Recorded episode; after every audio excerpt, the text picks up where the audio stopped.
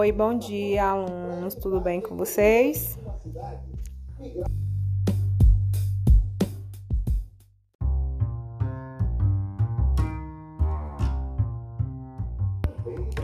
Hoje nós vamos falar sobre o Teorema de Pitágoras.